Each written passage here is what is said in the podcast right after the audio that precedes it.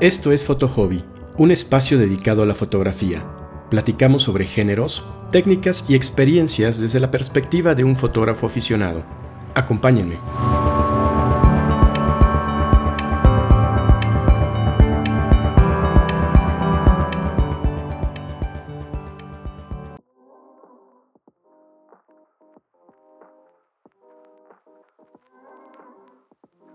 ¿Qué tal? Bienvenidos a un nuevo episodio de Foto Hobby. Soy Alberto y en esta ocasión vamos a platicar acerca de cómo evitar hacer compras innecesarias.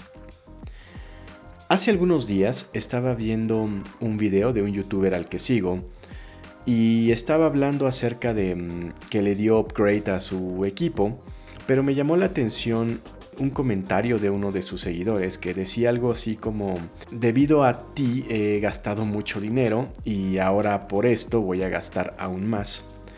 Y me quedé pensando en si esa persona se había cuestionado sobre si realmente necesitaba este equipo del cual nos estaba hablando este fotógrafo o si por el contrario se había planteado adquirir este equipo de forma crítica simplemente porque él lo usa.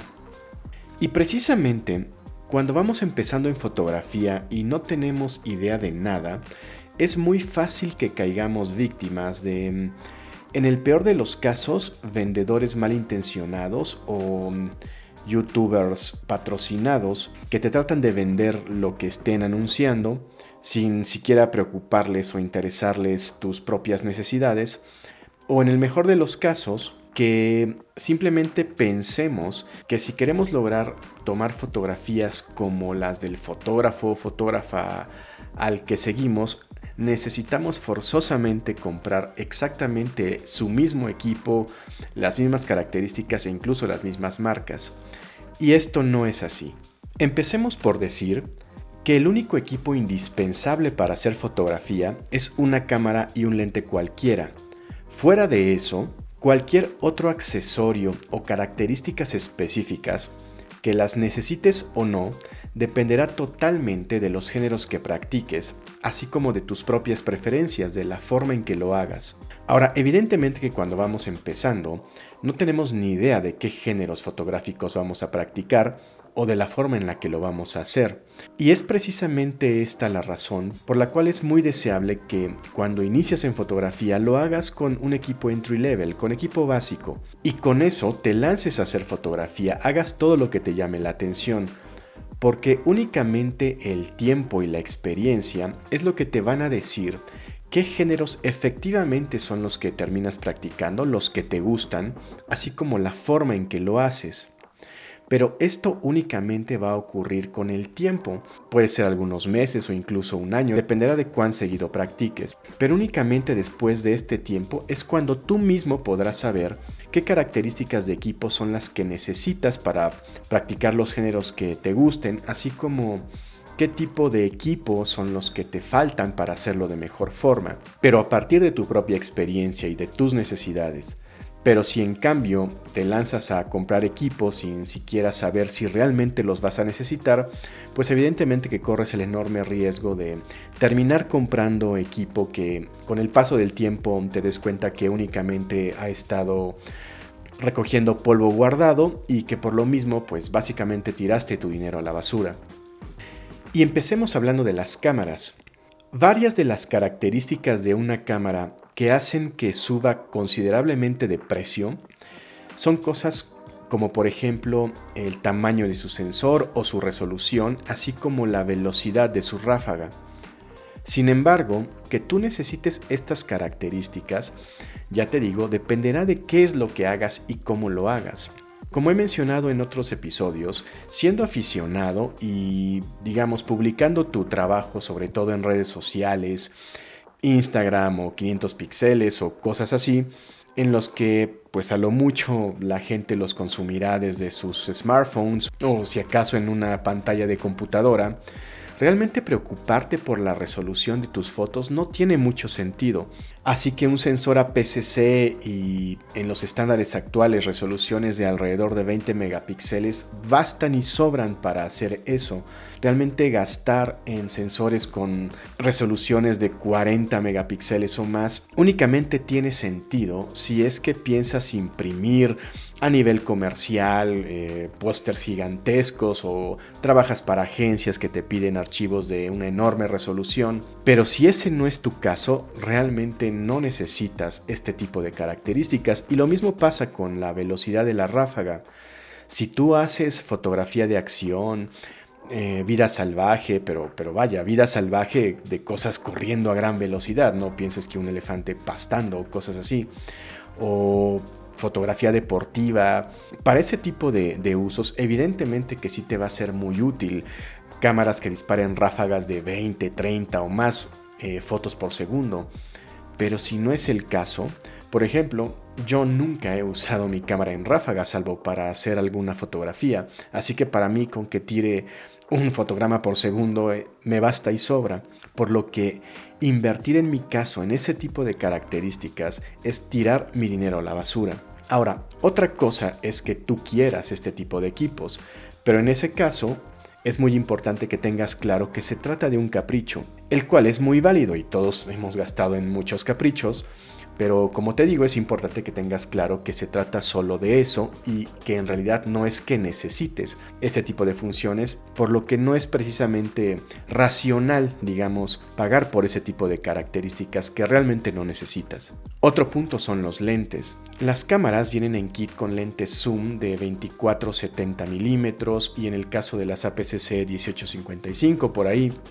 Y esto se debe a que este, este ángulo de visión que nos ofrecen estos lentes es uno generalista, es decir, nos permite hacer tanto paisaje, retrato, street photography, en fin, nos permite hacer una gran cantidad de géneros fotográficos sin especializarnos.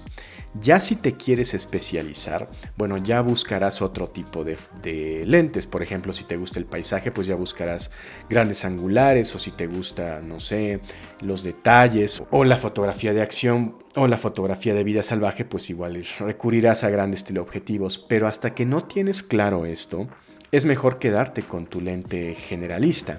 Por ejemplo, en mi caso, yo empecé con un 1855 y el segundo lente que adquirí fue un 55-200 para tener más rango y finalmente adquirí un 35 fijo, que en sensores APS-C es un lente normal y básicamente con esos tres lentes estuve muchos años. Ahora, esto me funcionó a mí, no significa que te vaya a funcionar a ti. Sin embargo, eh, es muy importante que tengas claro que no tiene caso que busques ópticas especializadas hasta que realmente sepas que estás buscando eso y que practicas esos géneros. Cuestiónate, por ejemplo, si tiene caso que te compres un lente tilt and shift que se usa mucho en arquitectura o uno macro para detalles o fotografía de bichos, antes de siquiera saber si tú vas a practicar esos géneros. Y lo mismo pasa con los flashes o en general con la iluminación artificial como la luz LED. Si bien yo considero que mm, eh, aprender a iluminar es una habilidad muy necesaria y divertida en el mundo de la fotografía, sabemos que hay muchos géneros que no necesitan iluminación artificial. Y de igual forma hay fotógrafos que practican géneros eh, en los que se podría usar este tipo de iluminación y no la usan, recurren a luz natural simplemente. Así que no tiene caso que cuando vas empezando te plantes adquirir flashes si ni siquiera sabes si te van a gustar los géneros que lo utilizan o si tu propio estilo va a ir por ahí. En todo caso, podrías recurrir a tomar workshops de iluminación en los que vas a tener acceso a ese tipo de equipos y justamente con la práctica tú mismo te vas a ir dando cuenta sobre si los necesitas o no antes de adquirirlos. Lo mismo pasa con los tripiés. En el mundo de los tripiés hay cosas realmente muy muy sofisticadas y fancies, pero hay muchos géneros o fotógrafos que no utilizan tripiés.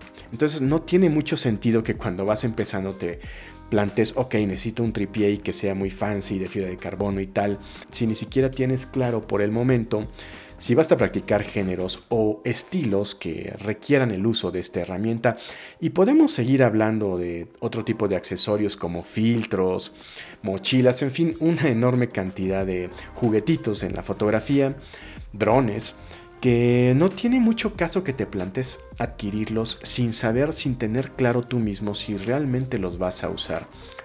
Porque como te digo, de lo contrario corres el riesgo de terminar gastando mucho dinero en compras innecesarias.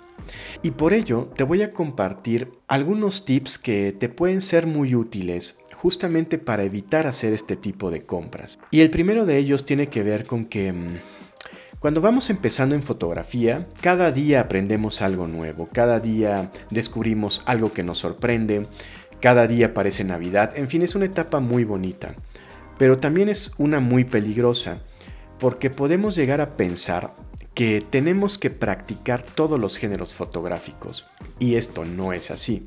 Es muy importante que tengas claro que la fotografía, como ya hemos visto, se divide en enorme cantidad de géneros, pero no todos necesariamente los tienes que practicar ni te van a gustar. De hecho, conviene tener claro, digamos, dividir los géneros fotográficos en tres grandes grupos. Por un lado, consideremos los géneros que te gustan, que te gusta ver y que además practicas. Evidentemente que esto varía en función de cada persona, pero te voy a compartir mi experiencia. Por ejemplo, yo practico, como lo he comentado, astrofotografía, entre otros géneros, y este a pesar de ser muy técnico y requerir equipo muy costoso, a mí me apasiona. Pero no solo eso, tengo la oportunidad de practicarlo porque vivo en un lugar en el que tengo un cielo al menos la mitad del año despejado, sin relativamente tanta contaminación lumínica, y lo puedo hacer desde mi casa, así que tengo la posibilidad de hacerlo. Por esa razón es que para mi caso ha valido la pena adquirir conocimientos y equipos y practicar este género, así que para mí sí tiene sentido adquirir equipo de astrofotografía, a pesar de las complicaciones que implica. Así que están estos géneros que nos gustan y practicamos y en los que sí vale la pena adquirir equipos. Pero por otro lado, y aquí viene la parte tricky, hay géneros que si bien nos gustan, nos llaman mucho la atención, por diversas razones no los vamos a practicar. Por ejemplo, en mi caso, te puedo hablar de la fotografía submarina. Es un género que en verdad me llama mucho la atención quisiera lograr estas fotos de cardúmenes y ballenas y tal, tal, tal. Sin embargo, la realidad es que yo no vivo cerca de un mar, ni remotamente. Mi vida la diseñé para vivir en una ciudad, no en la playa, y se me dificulta mucho estar yendo, digamos, constantemente en busca de un mar para practicar fotografía submarina. Por lo que por más que me llame la atención, no tiene ningún sentido que me plantee adquirir pues no sé, equipo de buceo o las carcasas que se necesitan para sumergir tu cámara, que además son carísimas. En fin, todo ese tipo de equipo no tiene caso que me plantee adquirirlo porque al menos por ahora mi estilo de vida es incompatible con practicar ese género. O por ejemplo, una de las compras más tontas que he hecho fue comprar un lente macro. Cuando iba empezando, pues vi la fotografía macro y en verdad me causa, me sigue causando un gran impacto visual y dije, bueno, pues necesito un lente macro. Bueno, pues la verdad es que con el paso del tiempo, si lo he usado dos veces, es demasiado. Yo no practico fotografía macro, a pesar de que me llama la atención. Y esto se debe a que a mí me causan ansiedad los bichos. Meterlos a mi casa, eso está fuera de discusión o yo ir en busca de, arañitas o gusanitos y todas estas cosas, yo no lo hago, no, no me llama la atención hacerlo. Ya te digo, me, me, llama mucho la atención eh, ver fotografía macro, pero no así yo practicarla. Sin embargo, esto únicamente lo pude saber con el paso del tiempo, por lo que al haber adquirido este lente macro al principio, que no tenía ni idea, pues hice una compra innecesaria, por lo que tiré mi dinero a la basura y de hecho lo tengo a la venta. Entonces en estos casos pues no tiene ningún sentido que nos lancemos a comprar equipo de buenas a primeras sin siquiera saber si más allá de que nos llame la atención un género realmente lo vamos a practicar. Es aquí en este tipo de en este grupo de géneros donde se suelen cometer malas decisiones financieras en este sentido. Y finalmente, bueno, evidentemente están los géneros que ni te gustan y ni practicas y bueno, pues ahí no mucho menos tiene sentido.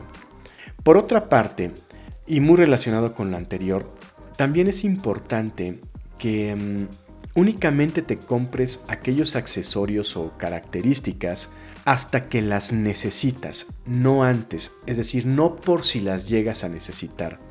Por ello, como te comenté, es importante que inicies con equipo básico, con eso te lances a hacer fotografía y únicamente con el paso del tiempo y te des cuenta que realmente necesitas una cámara más, con más resolución o más rápida o un lente determinado o tal cosa, es solo hasta que te das cuenta que lo necesitas cuando va a valer la pena comprarlo, porque solo así realmente te aseguras de que sí lo vas a usar y no de que simplemente lo vas a tener, como te digo, guardado recogiendo polvo. Así que en lugar de lanzarte a comprar equipo cuando vas empezando, es mejor que te inscribas a clases o workshops y ahí practiques diferentes géneros, incluso los que no te llamen tanto la atención. Finalmente ahí vas a tener la oportunidad de probar equipo que no tienes y ver si esos géneros te llaman o no la atención y solo hasta que descubras si sí o si no, ya te plantes en su caso adquirirlos. Y finalmente, es muy importante que mm, evidentemente estamos expuestos a YouTube y a las redes sociales y a workshops de los fotógrafos o fotógrafas que admiremos. Sin embargo, cuando te recomienden adquirir equipo, te digan este es el mejor lente o esta cámara la tienes que tener, siempre filtra esas opiniones y entiéndelas más bien como que para él o para ella ese es el mejor equipo pero eso no aplica a ti, o no de forma automática. No tienes idea de la cantidad de workshops a los que he asistido en los que el profesor o profesora de repente saca un juguetito muy llamativo y todo el mundo empieza, ah, yo necesito eso, ¿dónde lo compraste? ¿Cuánto cuesta? Sin siquiera cuestionarse sobre si realmente ellos lo necesitan o si va a ir de acuerdo con su estilo. Así que estoy casi seguro que muchos han comprado cosas que terminan arrumbando por ahí. Así que antes de lanzarte a comprar cualquier tipo de equipo, hazte estas tres preguntas, estos tres cuestionamientos y es muy probable que con ello logres evitar hacer compras innecesarias y con ello tirar tu dinero a la basura.